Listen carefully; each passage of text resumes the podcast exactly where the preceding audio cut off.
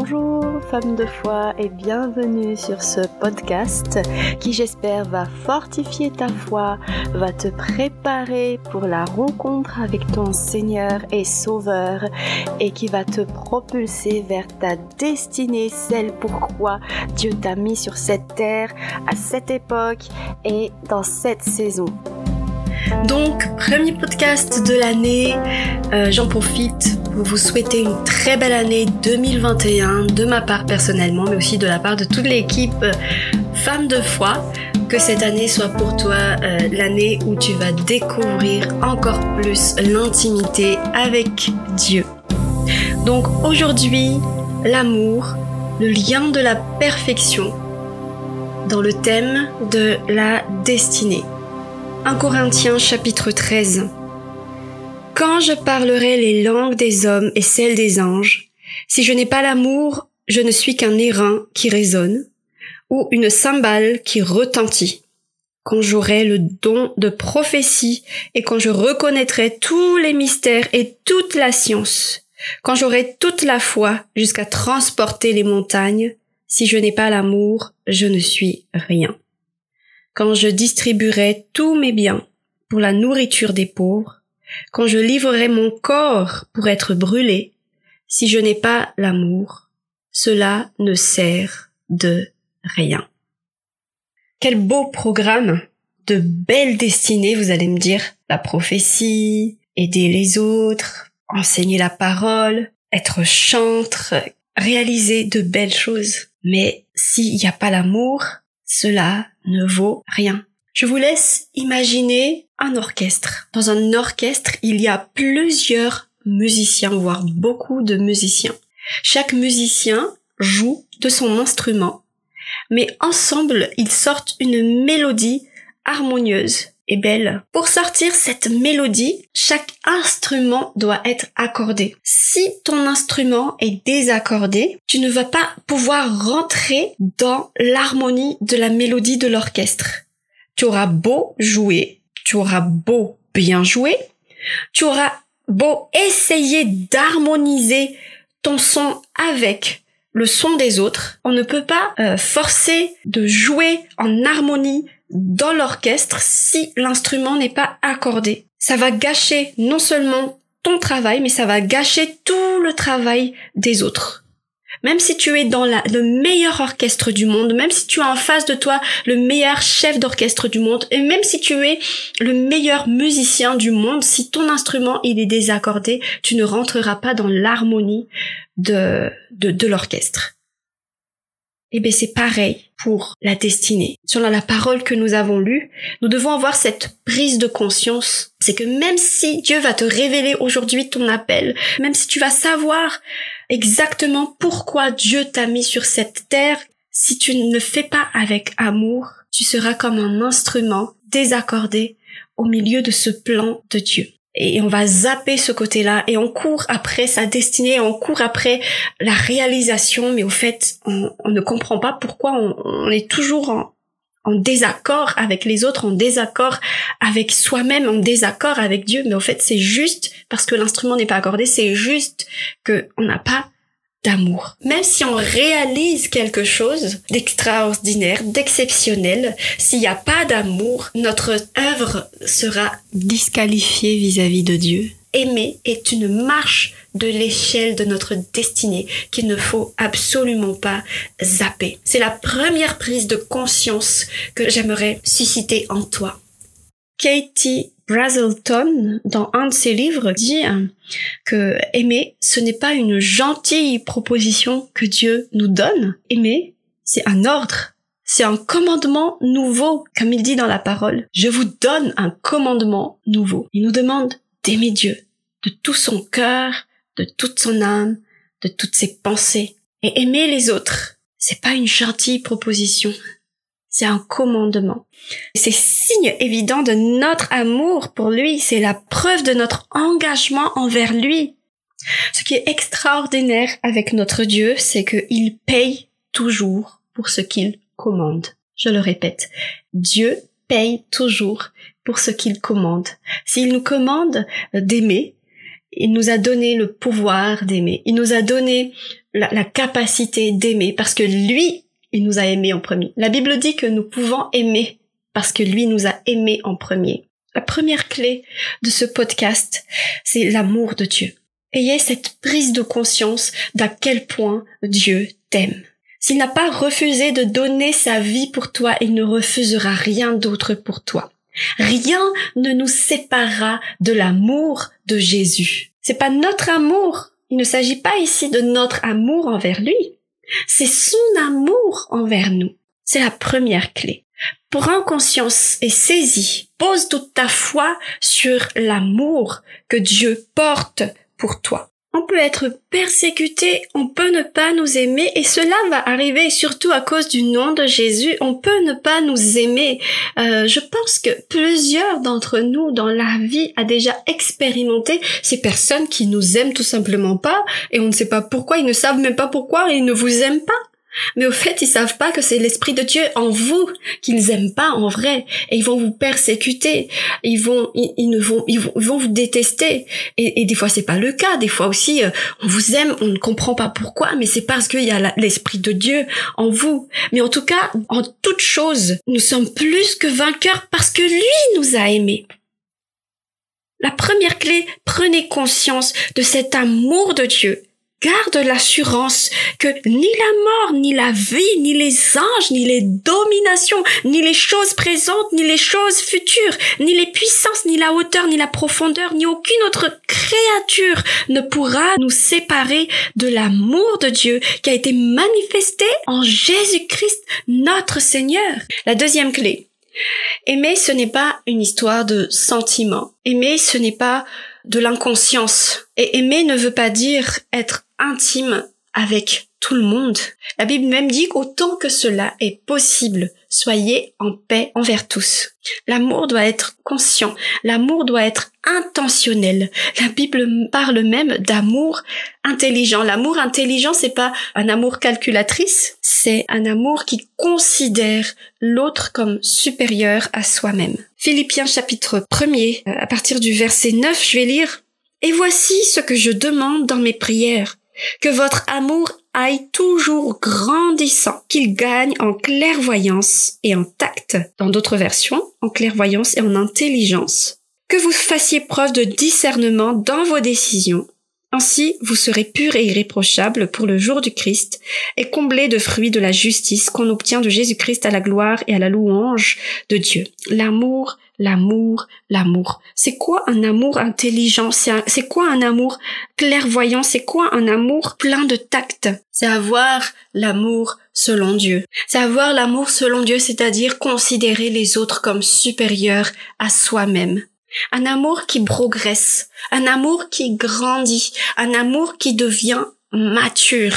Un amour qui sait garder son cœur plus que toute autre chose, car de lui procèdent les sources de la vie un amour mature. Ça veut dire c'est un amour qui n'est pas ballotté au gré des sentiments et des événements. Un amour conscient. Jésus savait ce qu'il allait subir et il a donné sa vie parce qu'il savait pertinemment que s'il donne sa vie, il va sauver beaucoup d'autres. Un amour qui grandit, un amour intelligent, un amour mature, un amour clairvoyant, c'est un amour qui sait que s'il fait cet acte-là, cela va apporter à la vie de la personne. Considérer les autres comme supérieurs à soi-même. Discernement. Que votre amour fasse preuve de discernement. Donc j'ouvre cette fameuse parenthèse que j'ouvre toujours, c'est par rapport aux relations toxiques et aux relations dangereuses. Et je reprends l'exemple que j'avais donné dans euh, un des premiers podcasts, que si vous êtes dans un champ de bataille comme soldat, si vous êtes blessé, vous devez sortir du champ de bataille pour recevoir les soins adéquats des fois, il y a des situations, des circonstances où nous sommes dans des relations toxiques et dangereuses qui nous, font prendre des antidépresseurs ou quelque chose comme ça. On n'est plus normal, on n'est plus dans un, état normal. On ne peut pas aimer quand on est pris au piège, quand on est manipulé. On ne peut pas aimer. Donc, il faut savoir sortir de ces situations pour recevoir sa guérison. Et vous savez quoi, quand vous allez être restauré, vous allez pouvoir prier comme il faut et aimer comme il faut pour le salut de cette personne qui vous fait du mal. Parce que l'amour intelligent, c'est cet amour-là qui prie pour le salut des autres. L'amour conscient et l'amour qui grandit, l'amour clairvoyant dans Paul, il parle ici, c'est cet amour qui va conduire les autres au salut en Jésus. Quand Jésus parle dans Matthieu chapitre 18 du frère qui a péché et, qu'il faut aller voir euh, en, douceur, qu'il faut d'abord euh, voir, le voir en secret, puis voir avec d'autres frères s'il refuse de se, de se repentir, et puis voir euh, au niveau de l'Église s'il refuse toujours de se repentir, et qu'après on doit le considérer comme un païen. Un païen, c'est un candidat pour recevoir le salut. Si une personne qui se considère comme frère, sœur en Christ est tellement ancrée dans le péché et que, que tu viennes le voir en, dans le secret avec douceur pour lui, pour lui dire mais non, en fait, tu vis dans le péché et que cette personne n'arrive pas à en sortir, c'est qu'il n'a pas encore connu Christ. Et donc tu dois prier plus encore pour son salut. C'est ça l'amour qui grandit. C'est ça l'amour conscient, intentionnel. Il n'y a aucune destinée sans amour. Hébreu chapitre 12 verset 14 Recherchez la paix avec tous et la sanctification sans laquelle nul ne, ne, verra le Seigneur. Veillez à ce que personne ne se prive de la grâce de Dieu. Veillez à ce qu'il ne vienne pas à pousser quelques racines d'amertume qui pourraient entraver et infecter la plupart d'entre vous. La sanctification. Recherchez la paix et la sanctification. La vraie sanctification, c'est une sanctification qui nous emmène à cet amour grandissant, à cet amour mature. La vraie sanctification, c'est, c'est un amour qui, qui fait la paix et qui donne la paix. La troisième clé, la vraie sanctification. La vraie sanctification, c'est l'amour la paix envers tous. La vraie sanctification, c'est de ne pas se priver de la grâce de Dieu. La vraie sanctification, c'est aussi de croire en la grâce de Dieu pour les autres. Philippiens 4.4 Réjouissez-vous toujours dans le Seigneur? Oui, je le dirai encore, réjouissez-vous. Que votre douceur soit connue de tous. Le Seigneur est proche. Ne vous inquiétez de rien, mais en toute occasion, etc. Une fois j'ai lu ça et puis je me dis mais il y a un truc là qui est un peu comme un, un cheveu dans la soupe. Réjouissez-vous. Que votre douceur soit connue de tous. Le Christ est proche. Ne vous inquiétez de rien. C'est le Christ est proche. Il fait quoi dans ce dans dans, dans ce passage? Enfin, c'est une phrase entière, mais ça aurait pu être dans un autre sujet. C'est quoi le rapport? Mais au fait, si. Parce que dans notre destinée, dans notre destinée, nous faisons tout ça parce que le Christ est proche, le Christ revient. Il est dans notre cœur par le Saint-Esprit qui vit en nous, parce que nous sommes temple du Saint-Esprit, mais il, il revient, mais vraiment, vraiment, bientôt. Et sans amour, sans cet amour qui grandit, qui est l'essence même de Dieu, ah bah Dieu ne va pas nous connaître. On doit être conscient totalement et tout le temps de ça, même dans notre et surtout dans notre marche vers notre destinée.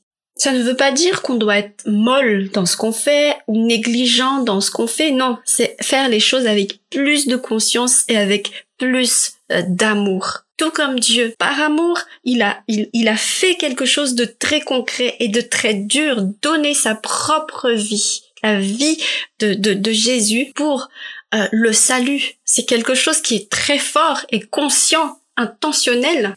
Colossiens chapitre 1er verset 27. Euh, Car Dieu a voulu leur faire connaître quelles sont chez les païens, chez les païens, les glorieuses richesses de ce mystère, c'est-à-dire Christ en nous, l'espérance de la gloire. C'est lui que nous annonçons. Le mystère de Dieu chez les païens. Christ en nous, sa gloire, la gloire de Dieu, c'est que les païens, donc nous, nous, nous en faisons partie, reçoivent le Christ le Christ qui vit en nous. Ça, c'est la gloire de Dieu. Rendre quelqu'un sauvable. Parce que Jésus a payé le prix pour qu'il soit sauvé. Soyons motivés par cet amour de Dieu. Comment Dieu voit un païen? C'est un candidat pour recevoir le salut.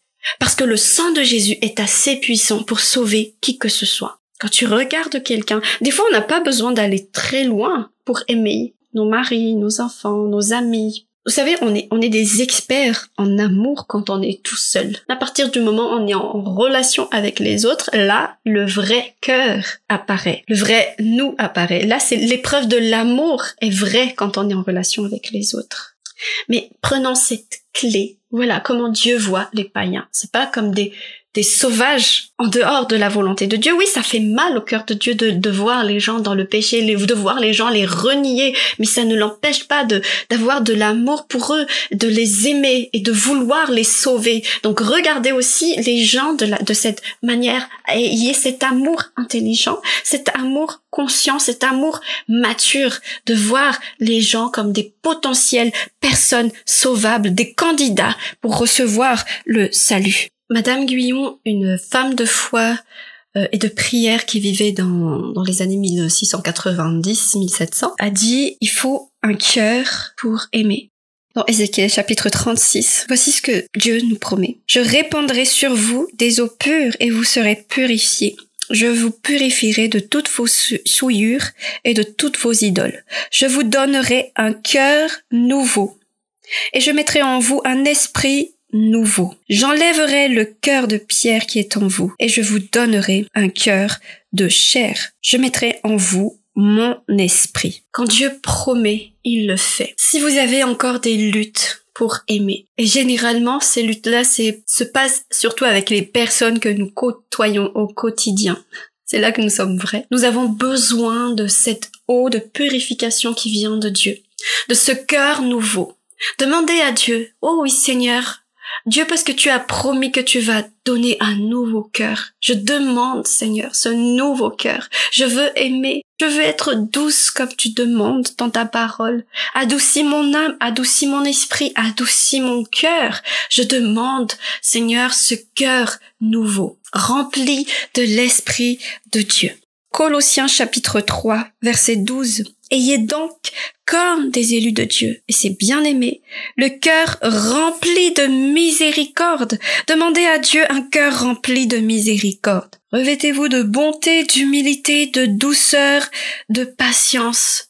Demandons au Seigneur d'avoir la bonté, l'humilité, la douceur, la patience. Demandez, demandez ce cœur nouveau. Supportez-vous les uns les autres et pardonnez-vous réciproquement. Si l'un de vous a quelque sujet de plainte contre l'autre, comme le Seigneur vous a pardonné, vous aussi pardonnez de même. S'il y a des sujets avec lesquels vous combattez, s'il y a des personnes que vous n'arrivez pas à pardonner, demandez un cœur nouveau au Seigneur et pardonnez. Prenez votre liberté, soyez libre, pardonnez. Si votre situation est tellement difficile que vous avez besoin d'aide, alors n'hésitez pas parce que c'est important d'aimer, c'est important de pardonner. Si vous n'y arrivez pas toute seule, alors demandez de l'aide, demandez de l'aide. Le corps de Christ est là pour s'entraider, non pas pour se condamner pour se mépriser ou de montrer qu'on est plus forte que l'autre. Non, on est là pour se soutenir, on est là pour s'entraider. Si vous avez besoin d'aide, parce qu'une situation vous semble trop difficile à surmonter,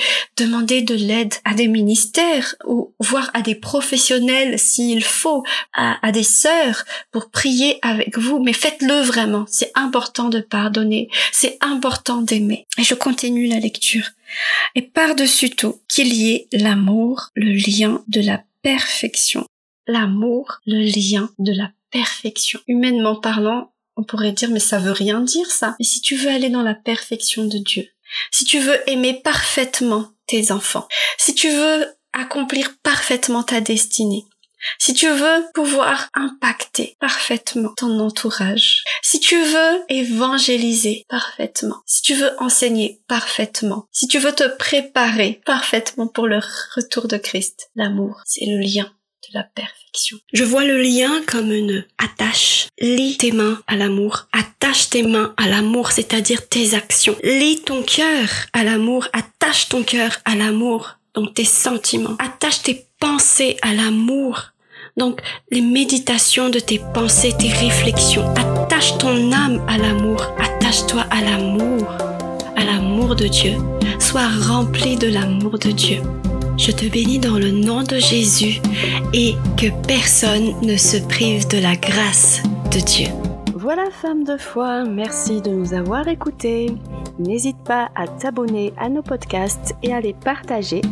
Nous sommes également disponibles sur les réseaux sociaux Facebook et Instagram. Tu peux nous écrire si tu as des suggestions, si tu as des questions ou si tu as besoin de prières. Je te souhaite une excellente journée ou une bonne nuit si tu m'écoutes avant de dormir. À bientôt sur Femme de foi.